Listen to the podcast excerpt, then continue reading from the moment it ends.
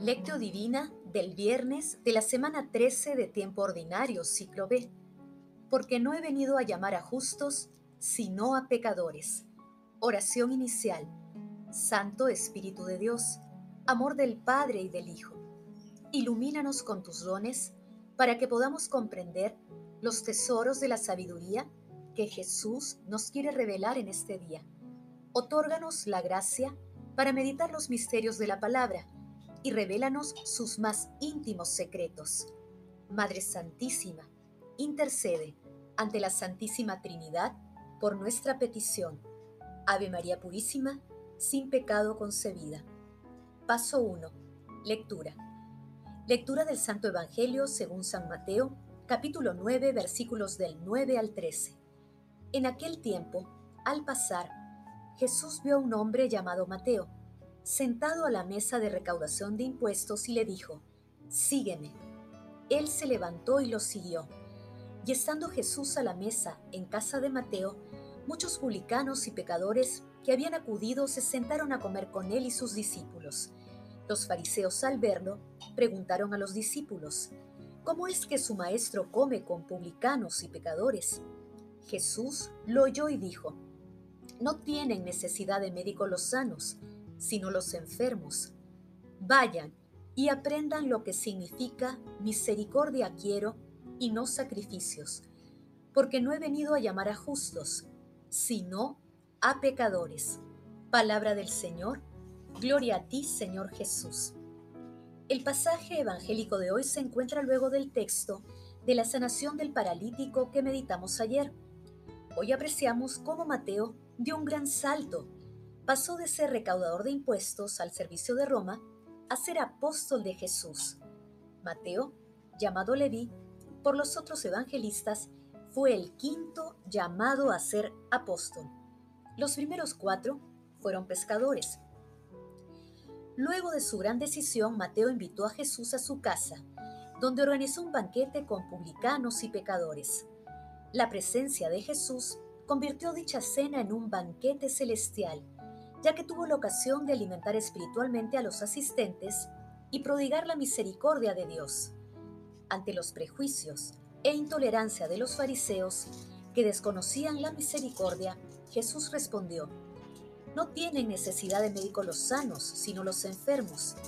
Vayan y aprendan lo que significa misericordia quiero y no sacrificios, porque no he venido a llamar a justos, sino a pecadores lo cual puede sintetizarse como en Lucas capítulo 6 versículo 36, Sed compasivos como vuestro Padre es compasivo.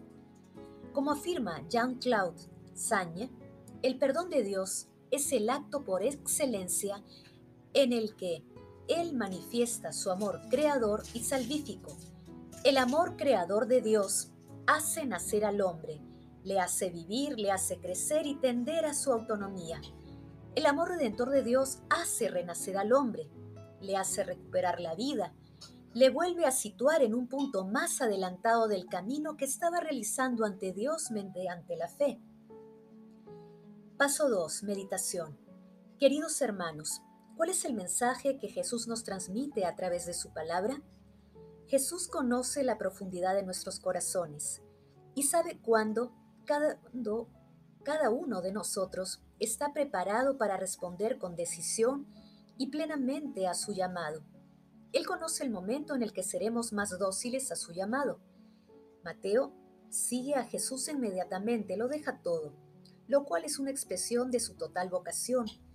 Jesús lo libera de la esclavitud del dinero y lo transporta a la libertad del seguimiento. La vocación para seguir a Jesús es una forma divina de sanación del alma, y el que es llamado es perdonado porque se acerca y se une al mar de la misericordia infinita de Dios. Meditando la lectura de hoy, contestemos desde lo profundo de nuestros corazones. ¿Cómo respondemos al llamado de Jesús para seguirle? ¿Cómo caracterizamos nuestra vocación de seguimiento a Jesús? ¿Actuamos con prejuicios frente a algunos hermanos solo porque tienen pecados diferentes a los nuestros? Que las respuestas a estas preguntas nos ayuden a acudir a la misericordia divina y a ser misericordiosos como lo es la Santísima Trinidad. Jesús nos ama. Paso 3. Oración. Amado Jesús, concédenos la gracia de conocerte más, de amarte más, de responder plenamente a tu llamado y de seguirte siempre confiando en tu misericordia y providencia. Amado Jesús, al igual que Mateo, tenemos sed de ti. Haz que el Espíritu Santo nos otorgue los dones para seguirte de manera decidida. Amado Jesús, perdona nuestros prejuicios, haz que siempre detestemos el pecado, pero no al pecador. Espíritu Santo, concédenos los dones y los recursos para ayudar a nuestros hermanos a acercarse al océano infinito de la misericordia de Dios, en especial aquellos que están alejados de Jesús. Amado Jesús, misericordia infinita, libera a las benditas almas del purgatorio, protege a los agonizantes y llévalos a tu reino. Madre Santísima, Madre de la Divina Gracia, intercede ante la Santísima Trinidad por nuestras peticiones. Amén. Paso 4. Contemplación y acción. Hermanos, contemplemos a nuestro Señor Jesucristo con un texto de Veda el Venerable. Jesús vio a un hombre llamado Mateo, sentado al mostrador de los impuestos y le dijo, Sígueme. Lo vio más con la mirada interna de su amor que con los ojos corporales. Jesús vio al publicano y porque lo amó lo eligió y le dijo, Sígueme, que quiere decir imítame. Le dijo, Sígueme, más que con sus pasos, con su modo de obrar porque quien dice que permanece en Cristo debe vivir como vivió Él. Él continúa el texto sagrado. Se levantó y lo siguió. No hay que extrañarse del hecho de que aquel recaudador de impuestos, a la primera indicación imperativa del Señor, abandonase su preocupación por las ganancias terrenas y dejando de lado todas sus riquezas, se adhiriese al grupo que acompañaba a aquel que él veía carecer en absoluto de bienes. Es que el Señor que lo llamaba por fuera con su voz, lo iluminaba de un modo interior e invisible para que lo siguiera, infundiendo en su mente la luz de la gracia espiritual, para que comprendiese que aquel que aquí en la tierra lo invitaba a dejar sus negocios temporales, era capaz de darle en el cielo un tesoro incorruptible. Y estando en la mesa en casa de Mateo, muchos publicanos y pecadores que habían acudido se sentaron con Jesús y sus discípulos la conversación de un solo publicano fue una muestra de penitencia y de perdón para muchos otros publicanos y pecadores. Ello fue un hermoso y verdadero presagio, ya que Mateo, que estaba destinado a ser apóstol y maestro de los gentiles, en su primer trato con el Señor, arrastró en pos de sí por el camino de la salvación a un considerable grupo de pecadores. De este modo, ya en los inicios de su fe, comienza su ministerio de evangelizador que luego, llegado a la madurez en la virtud, había de desempeñar. Pero, si deseamos penetrar más profundamente el significado de estos hechos, debemos observar que Mateo no solo ofreció al Señor un banquete corporal en su casa terrena, sino que le preparó por su fe y por su amor otro banquete mucho más grato en la casa de su interior, según aquellas palabras del Apocalipsis. Estoy a la puerta llamando. Si alguien oye y me abre, entraré y comeremos juntos. Nosotros escuchamos su voz, le abrimos la puerta y lo recibimos en nuestra casa, cuando de buen grado prestamos nuestro asentimiento a sus advertencias, ya vengan desde afuera, ya desde adentro, y ponemos por obra lo que conocemos que es voluntad suya.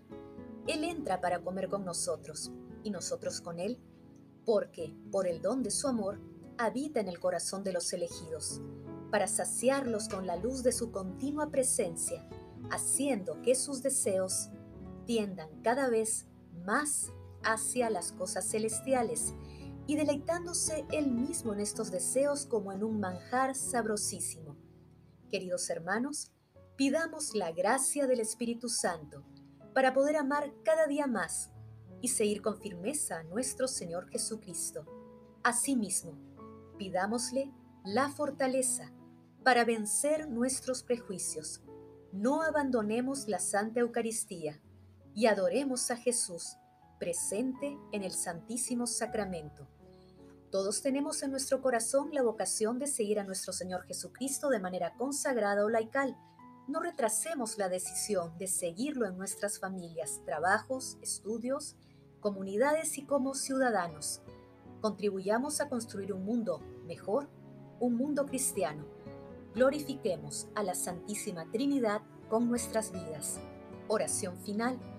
Gracias, Señor Jesús, por tu palabra de vida eterna.